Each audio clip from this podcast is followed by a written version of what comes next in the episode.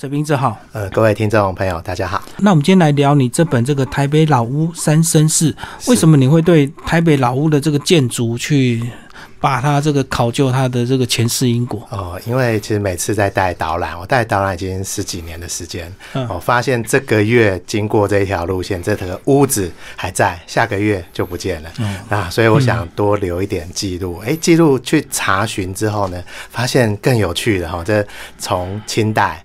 到日本时代，到现在的我们中华民国时代呢，都这个老屋的使用模式其实有极大的差别哦。大家文化呃生活方式不太相同哦，所以对老屋的使用方式大不相同。所以我就想要说，把之前的使用方式跟大家分享。嗯，然后你定义它大概是多长的这个时间才叫老屋啊？呃，我觉得日本时代就算老屋，对，就是对一九四五年以前。对，那我觉得很有趣的是，你去植物园看到一个青彩形台，哦，它居然是一八九四年盖的，哦，就是在清代，它原来就是一个官方的招待所了，哦，那原来不长在那边，长在今天的中山堂这附近，哦，我想长是新建啦，就是当时呃，割让给日本时候呢，曾经作为筹防局，哦，就是国防部，哦，那后来呢？到底日本时代做了什么样用途？为什么又会搬到这边？所以我就想要书写这一段历史，所以才会叫三生四啊。对，三个时代啊，对，可能从清朝日据到现在都有不同的变化跟它的用途。哎，是，嗯，然后这个呃，你这房子是之前在出版前你怎么样做一个调查？哦，其实我就是带导览。那最大最大的调查呢，其实是大部分我就去 Google 搜寻，嗯，台北市的古迹。啊，那古迹跟历史建筑，然后呢，在呃官方就有资料了，然后再来就去问。呃，住在那边的现任住在那边，或者以前住在那边的屋主，好，那再来呢，再去找日本时代的资料哈。当时的建筑师，好像盖我们总统府的深山松之助，或者是呃很多建筑师呢，在当时有一个台湾建筑绘制，就是一个杂志哦。那日本的，那我请那个日本朋友帮我翻译一下，所以这个资料是各方收集而来的。嗯，也要拜说现在网络。电脑化或数位化，所以台北市政府等于就就已经有整理一批，就对。对，这是文化部哦，要求各各单位就各县市对都要上传这些资料。不过这些资料其实有一些还是有一些疑义啦。那我其中书中我也。呃，就是提出我的看法，说有些是错的，哦，哪些是对的，这样。哦，有时候官方的说明并不一定会正确，就对。对，因为是，或是还有什么模糊讨论空间。对对对，就是靠底下人上传上来，那有些那个行政人员可能就公务人员就没有去考证他的真伪。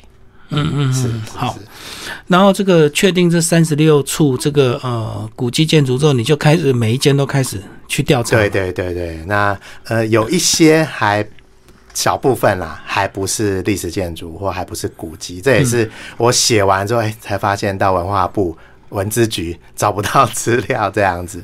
哦，还没被登录。对，还没有被登录。好，那或者是暂定古迹之类的。嗯嗯。那就要快哦，不然搞不好哪一天突然就被拆掉，又变 对啊，就变建筑，就变新的。是，嗯哼。好，那你是怎么样来分这个区域？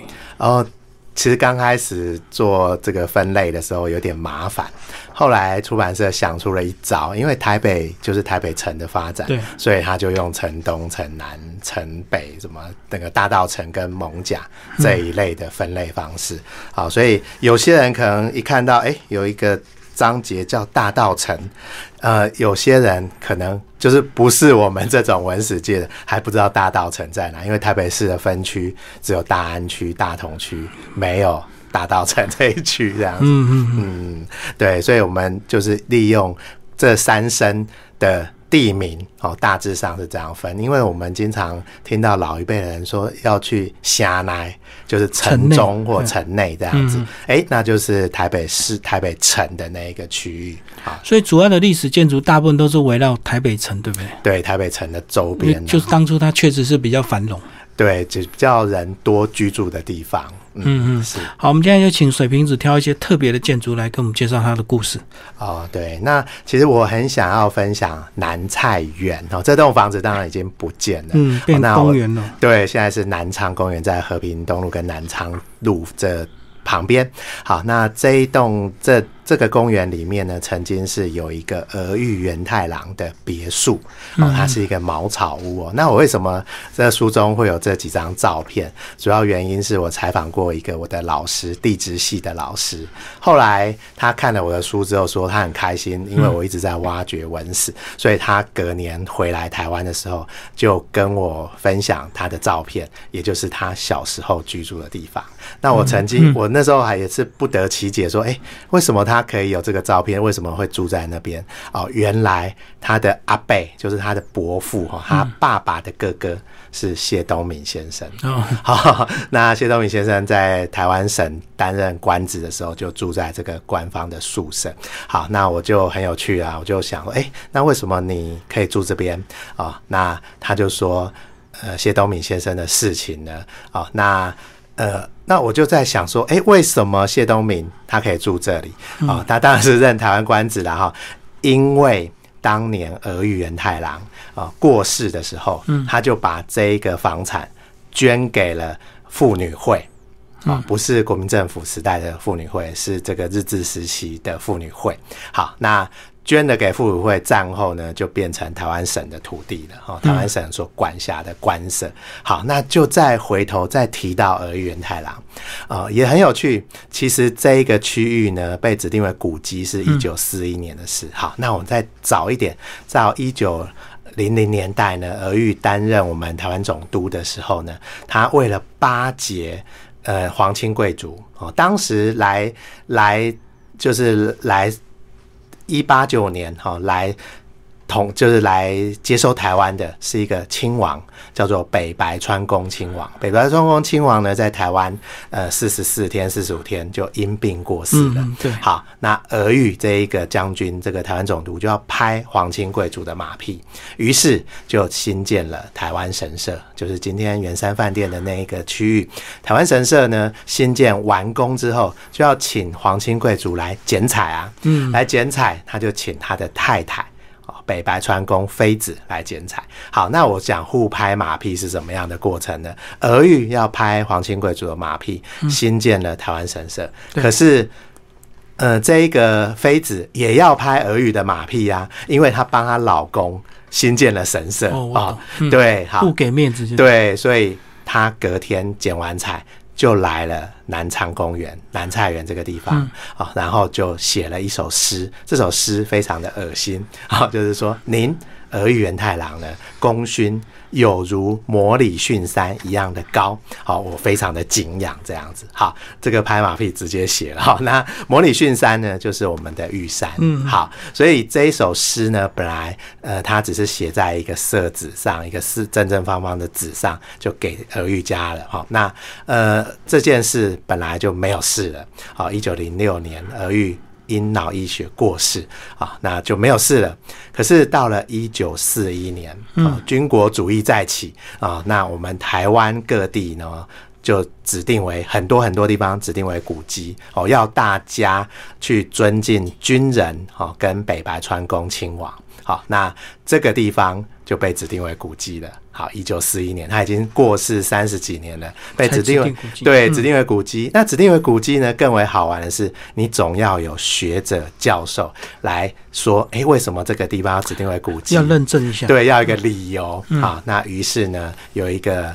有一个教授哈，叫尾崎秀珍，尾崎教授就写了说，儿元太郎当年哦来台湾的时候没有菜可以吃，所以呢，他就在这边新建南菜园，盖了茅草屋，然后与农民交心，嗯。啊，就是要跟台湾人很造神了，对，然后对，觉得他对台湾人很好哈，挖了一口井给过路的农民哈去去喝水这样子。好，那这一件事呢，其实南菜园俄玉呢，其实长期不在台。湾，它这个地方就委由当时的报社总编辑在这边管理，而且呢，呃，经常吟诗作对，举办一些文学，像今天的研讨会这样子哈，请笼络台湾的文人。好，那这件事我就觉得很有趣了。一九四一年哈，一九三零年代，其实本来这个区域就要就要拆掉了，嗯，好，就要划定一个都市的道路会。划过这个南菜园，嗯，哎，可是，一九四一、一九三零年代哈开始战争了，哦，一九四一年指定为古迹，这个地方就不拆了，哈，就不拆了，好，那呃，那呃，尾崎秀珍，尾崎教授的儿子呢，也更为讽刺的，他儿子哦，当时发表呃对国家不利的言论，哦，就觉得为什么要用军事，为什么日本帝国要这样子，于是他的儿子就被失踪了。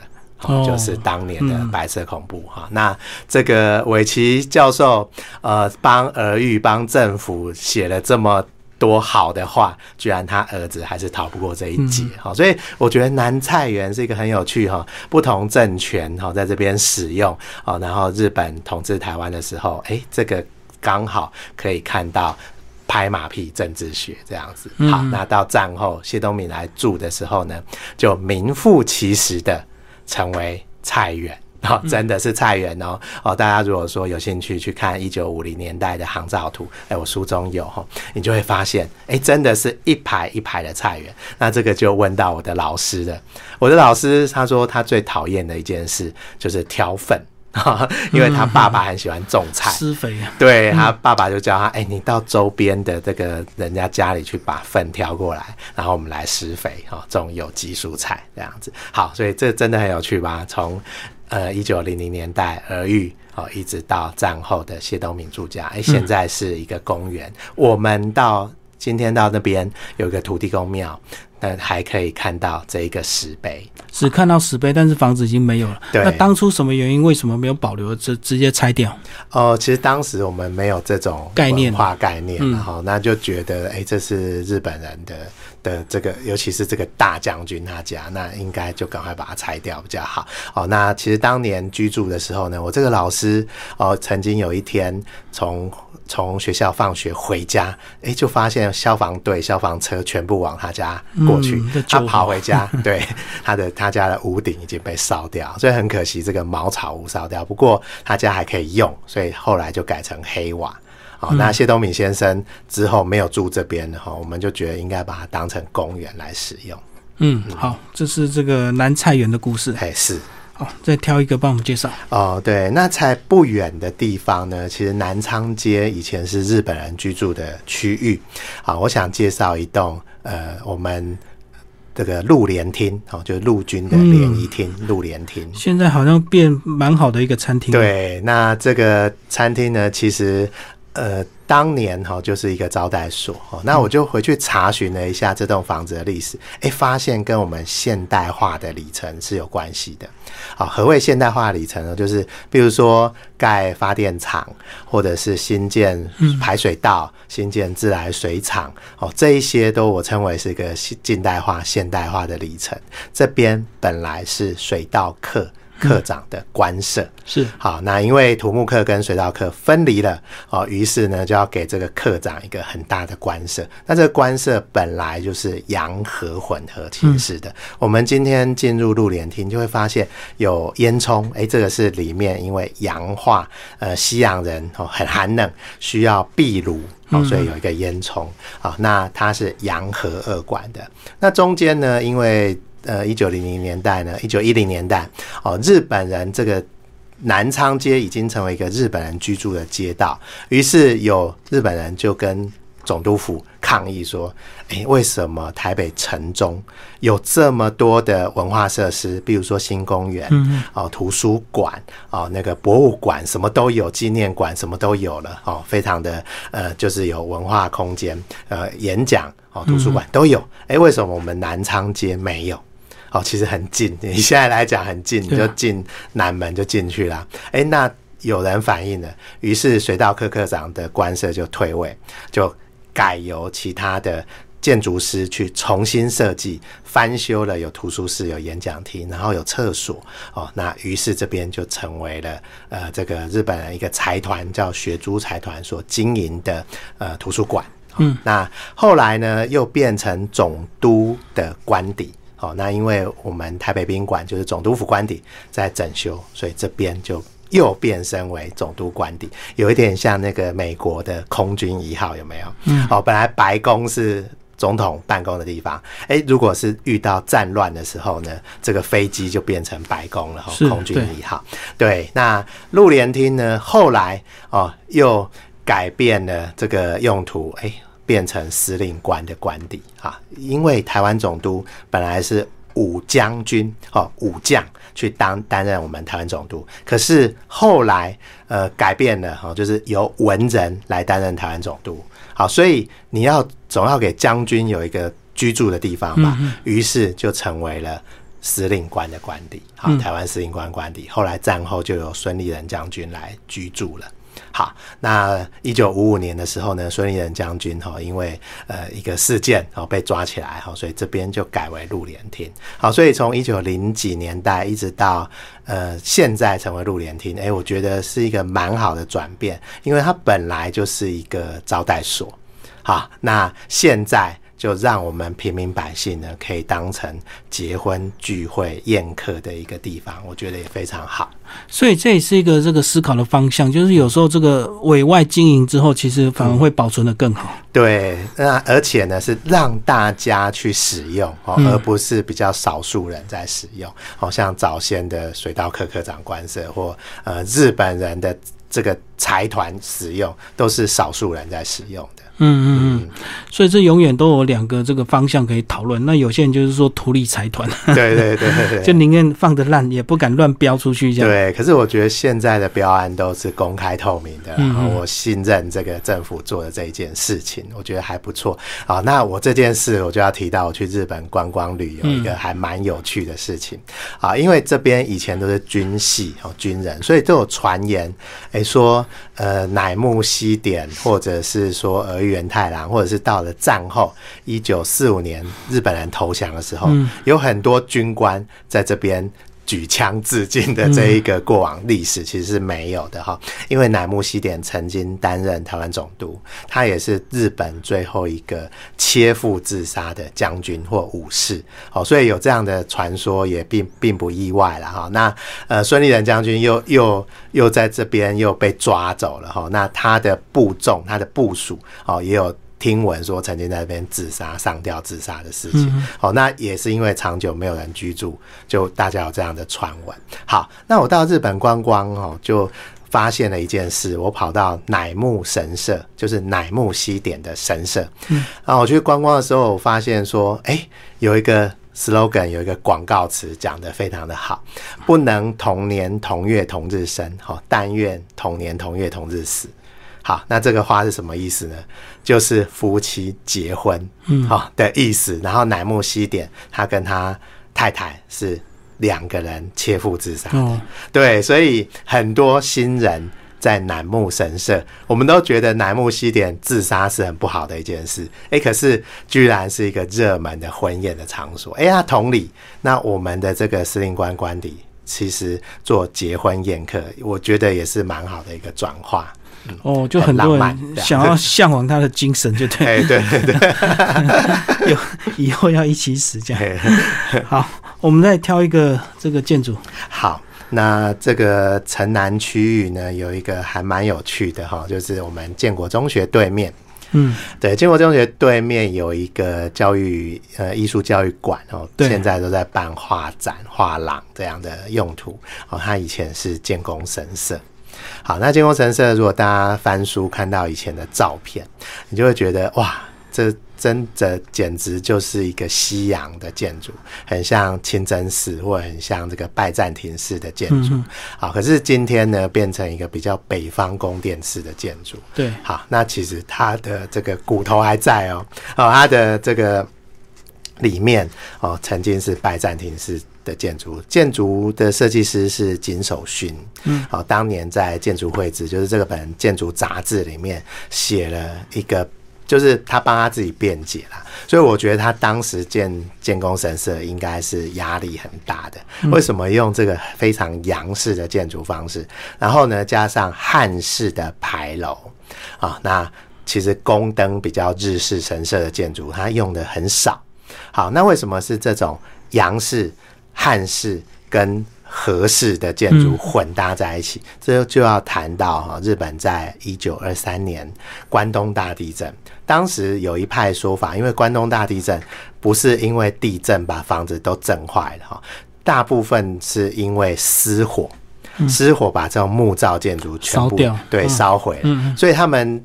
就觉得说已经进入现代化，有钢筋水泥的这样的建筑，为什么我们的神社、我们的寺庙还用传统建筑的方式？所以当时就有一个关，就是大家在讨论这件事。诶，到了一九三零年代，反正日本。统治台湾，就把台湾当成一个实验的场所。对，好，于是我们一九二零三零开始有众多的水泥这种防火的建材大量被新建，哎，所以他就用台湾当实验，建功神社就是这样被实验出来的哈。所以我们战后呃有很多的这个公务单位哈，比如说司法院啊，或者是建中，或者是北一女中哈，或者是这些呃。当时的这种水泥的建筑，我们因为这个使用的空间不够，于是我们是在顶楼在加盖。那因为当时已经用水泥然后钢筋混凝土了，所以非常的坚固。那我们建工神社呢，因为当时的需求就是要图书馆，嗯，好，所以我们就把它扩建了。所以我们现在看到的这个建工神社这个艺术会馆呢，是扩建后的情况。好，那。那也有这样的历史典故呢，扩建后就也非常的这个耐用哦，现在还在使用中。嗯，现在变一个公益分馆就对。对对对，好，那旁边有一个很长得很像天坛的这个，也是因为当时中华文化复兴，所以我们就把这些这一类的天坛哦这一类的建筑呢，就新建在这附近。嗯嗯嗯，好，刚聊的都是城南的一些建筑啊。对对对。我们来聊城东好了。哦，好，那这个城东呢，呃，其实有有有一个这个，我们现在去哈，叫做李国鼎故居。嗯，好，李国鼎故居，我当时就觉得很奇特，因为在祁东街、济南街这个地带。哦，其实当年呢，为什么有这样地域的发展呢？主要我们现在看到的华山文化园区。哦，华山文化园区呢，是一个樟脑工厂。它也是一个旁边有一个这个美酒工厂啊。那我们如果现在哈，现在沿着市民大道，你往东过去看的话，你会发现在纵贯线的沿线都有很多的工厂。好，那我刚才讲的华山啊美酒工厂，然后再往东就有建国啤酒厂。嗯，好，那再往东其实还有一些汽水工厂，当年的那个黑松沙士。哦，就在这边。再往东，就有我们现在的松山烟厂，对，跟台北机场修火车的地方。哦，再往东又有南港的瓶盖工厂。嗯，好，所以这样的严格下来呢，这些工厂其实老板都是日本人，好，日本人统治的嘛。好，那啊，这个老板的员工或老板的这个呃。馆长、社长、株式会社社长，哈，老板就要住在比较好的区域，所以在我们华山文化园区周边就会有很好的这个官方的宿舍。好，那李国鼎故居呢，就是。交通部地信部的官舍，地信部就是有点像电信局啦，哈，电信局的官舍。哦，那其实官方新建的官舍都要省钱好用嘛。哦，于是呢，在我们今天如果进入到李国鼎故居，你会发现，哎，这个巷道方方正正，其实当年地信部盖了八栋。一模一样的官舍哦，那李国鼎故居只是其中一栋而已。好，那我们今天进去参观的时候，也可以发现哦，因为战后的生活条件哦没有比较好，那于是呢就用铁窗。哦，那李国鼎他又习惯住一个比较洋式的格局，所以后面就旁边就搭盖了一间洋式的，算他的卧房吧。好。那他的书房哦，就在洋式的空间哦，所以以前这种洋和混居、混合式的房子，在李国鼎居住的时代又扩建了，哎，也是洋和混合。我们今天在古迹使用的时候，因为呃没有现代化厕所不方便，所以旁边又盖了一栋。这个演讲厅，又有厕所哦，所以我觉得这个是一个蛮好的 sample，就是古迹再利用的方式，它保留的这个时代的轨迹，而且在庭院又盖了一个演讲厅哦，可以让大家重新认识地信部，重新认识李国鼎哦，都是一个很好的地方。嗯嗯，那另外里面还有讲到临安泰古厝，哎是。哦，原来它是移过的位置啊！对对对，刚讲到这个敦化南路的。对，本来敦化南路呢要新建从机场出来的大门，哦，所以才有敦化南路的林荫所以它要大才壮观。对，然后这个这样子往南画过来之后，发现哎，林安泰古厝，林安泰他家就被挡住马路了哦，所以我们当时古迹的讨论呢，呃，以前比较不知道。你只要古迹被移动过了，你就脱离它原始的生活场域空间，那我们就感受不到先人的生活模式了。好，所以所以那个临安太古厝呢，被搬到呃现在的大概在美术馆这个区域啊，滨江街这个区域。好，那我们我就会觉得，如果是读研究台湾史的，你会发现，哎。为什么这边会有一个古厝莫名其妙？对啊，交通又不是很方便。对对对对，好。那如果说以前我们决定不搬迁，作为这个城市的那个博览会、城市的博物馆哦，就非常的好哦，可以说明鲜明的生活的历史方式。哎，那古迹搬迁其实不只是临安太古厝哦，哦，这个也要这个是我们学日本人的。好，日本时日日本人呢，在明治时代。有了很多现代化的建筑，嗯，好，所以呃，在名古屋的明治村，他们就是保留日本时代明治时代的这个建筑哦，大家就是把它搬过去。好，后来我们台湾人就学习到这一个了，这个呃，像我们彰化有民，当年有台湾民俗文化村，所以像我们现在新北投车站。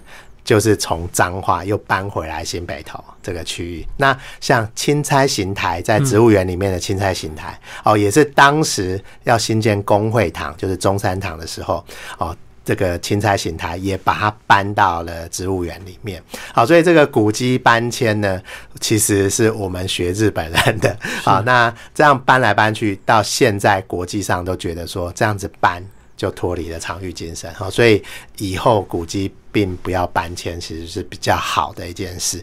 那我们最近搬的一栋古迹叫做三井仓库，嗯，哦，那就是在我们火车站旁边的北门旁边，哦，那它被往右往东搬离的大概五六十公尺的的地方，哦，那也是因为挡到交通了，哦，所以我们就把它搬过去。哦，那搬迁的过程呢，其实我们对于复原哦能力并没有那么强。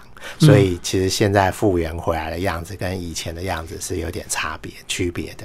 嗯嗯嗯，很难想象哎，这个当初如果不搬的话，我们东换南路是变地变地下道。对，就是那边可能会新建个西下道，划过去、穿过去、穿过去。对对。那如果三井仓库不搬的话，哎，我们现在到台北车站前，可能都要稍微转一下弯或减速一下这样子。嗯，就挡在路中间。对对对。嗯嗯，好。大道城也挑一个建筑哦，好，大道城，呃，我我我最想讲的哈，其实就是呃，其实在北门旁边比较近哈。那为什么我把它归类在大道城？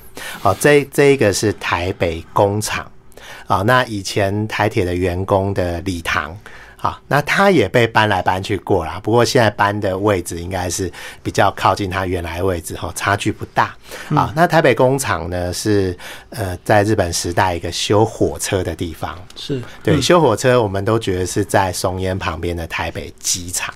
好，可是更早之前修火车是在这边。那我为什么讲它非常重要？是因为它的屋顶，它的屋顶跟我们台湾的清代流民船新建的第一个火车站是同一个屋顶，嗯，好，也就是说，哦，日本人在盖在盖这个修火车的屋顶的时候，他古迹在利用，他把清代的大稻城火车站拿来当成他的屋顶。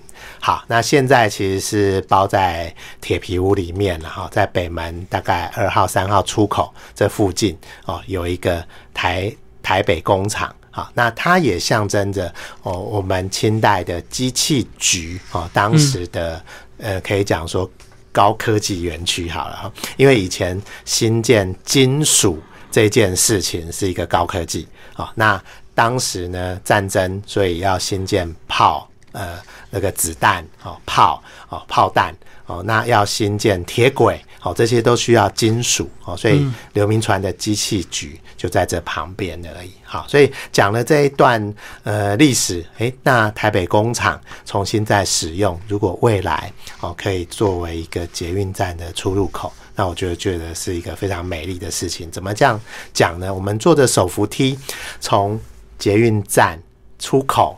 然后就看到哇，清代的这个钢架钢构还在，呃，它历经了什么样的时代，就仿佛历历在目了。那我觉得欧洲各大城市哈，比如说巴黎最明显，巴黎呢，它的地铁出入口是一个公共艺术品哦，用铁。跟玻璃哦做成树枝状的形状，树的形状啊。那巴黎铁塔也是用铁啊。然后在维也纳呢，很多知名的建筑师设计的建筑，现在都当成地铁站的出入口啊。那我觉得这个不只是我们尊重历史，而且在平常交通工具这个交通运输出入口，我们就可以看到历史。这真的是一个非常美好的事情。嗯，好，我们今天呃时间有限，所以我们简单介绍。一些建筑，那其实到最后呢，这个书的最后有地图，对不对？是，对。来，这个水瓶子把地图秀给我们看。这个大家如果看了这本书，可以照这个地图去搜寻，其实画的简单、清楚、明了。是。对，那这个地图啦，其实有有一点点的，呃，当时出版社哈就觉得文化部在推广阅读，而且推广走读这件事，哦，下了蛮多的力气，所以最后其实这个地图呢，我当时讨论，因为你要请美编，好，然后要画，然后这个画出来的这个点哈，比如说 A B C D 要点上去的时候，嗯，特别容易错。然后我一教、二教、三教都有错误，这样子差一点点，可能就差几百公尺。对对对，就差就差很多。然后这个路名有时候都会标错，这样子。好，所以这个虽然简单的五页的地图，其实非常的不容易哈。那大家平日就可以拿着这本书哈，然后呃去探访这些古迹哈，或者有不同的感觉也说不定这样。嗯嗯。这个听众朋友看完书有兴趣，想要跟你走读的话，你要不要把你的这个粉钻以及你平常有在？开的导览一些讯息跟大家分享哦。好，那大家可以搜寻一下水瓶子哦，就是我个人的脸书账号，然后粉丝专业都可以找到。那我会把我近期会带的导览活动呢，跟在贴在脸书上面。那也可以搜寻青田七六，因为平常最多的导览活动是在青田七六啊。那呃，因为有文化局啊，有文献会啊，有怎么金车基金会，不同单位会有一些走读活动哦。那我就贴在我脸书上，大家可以加入朋友或者是按赞都可以。你要不要把青田七六再介绍一下？哦，好，那青田七六这次我其实没有写在书上了哈。那因为十年前我同学就找我哈，因为我经经常办导览，然后他就说，哎。看样子你非常有兴趣来经营老房子哦，所以我就把钱掏出来。那这一栋房子是我的老师的老师马丁教授的故居啊。那钱掏出来之后呢，我们其实修了半年还没有开幕。二零一零年，呃。大概二零一一年初，我们就把钱花完了啊，所以比预期中的难处理的对。然后我们就在找同学增资，还好哦，同学算有点钱哦，学弟有点钱就增资，好，我们一直撑到现在。哦，那又经营另外一栋啊，另外一栋是野草居食屋。好，那我书中就有讲到野草居食屋的故事，那他也是我的老师的老师曾经居住的地方。嗯，那一家。七口全部都念台大，好，呃，只有他妈妈好没有念台大，好，所以呃，大家有兴趣哈，可以去那边喝酒聊天，哈，吃吃饭啊，那聚餐一个很好的地方，好，在我们古亭捷运站的附近。那个水瓶子再把这本书的推荐人介绍一下吧。哦，好，那其实我特别请了一个日本的建筑师，哦，叫做渡边义孝。渡边艺校老师呢，其实在广岛也是大学的算老师吧，哈，讲师。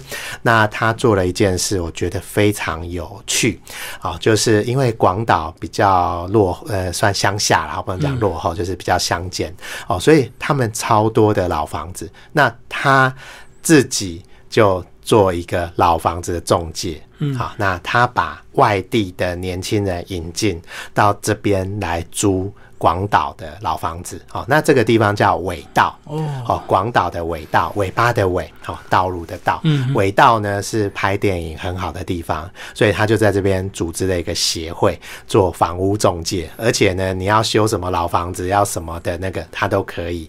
因为他是建筑师，所以他就帮忙哦。那我曾经邀请他来台湾哦演讲，或者是举办一些展览。那我特别想大家渡边老师哈，渡边艺校，他真的非常呃热情哦，做了很多的记录。尤其台湾的老房子有两千两三千处，我觉得他应该已经都记录下来了哦。大家可以去他的脸书去看一下。那还有林一宏先生，也是我们台博馆的这个助理研究员。员哈，他他目前也是做这方面建筑再生的事物，推荐人很多啦，我就不一一介绍了哈。就是呃呃，都是我常年哈在呃文史界的朋友哦，帮我做一些推荐。今天非常谢谢水瓶子为大家介绍他新书哦，《台北老屋三绅士》，然后这个典藏文创，谢谢。好，谢谢。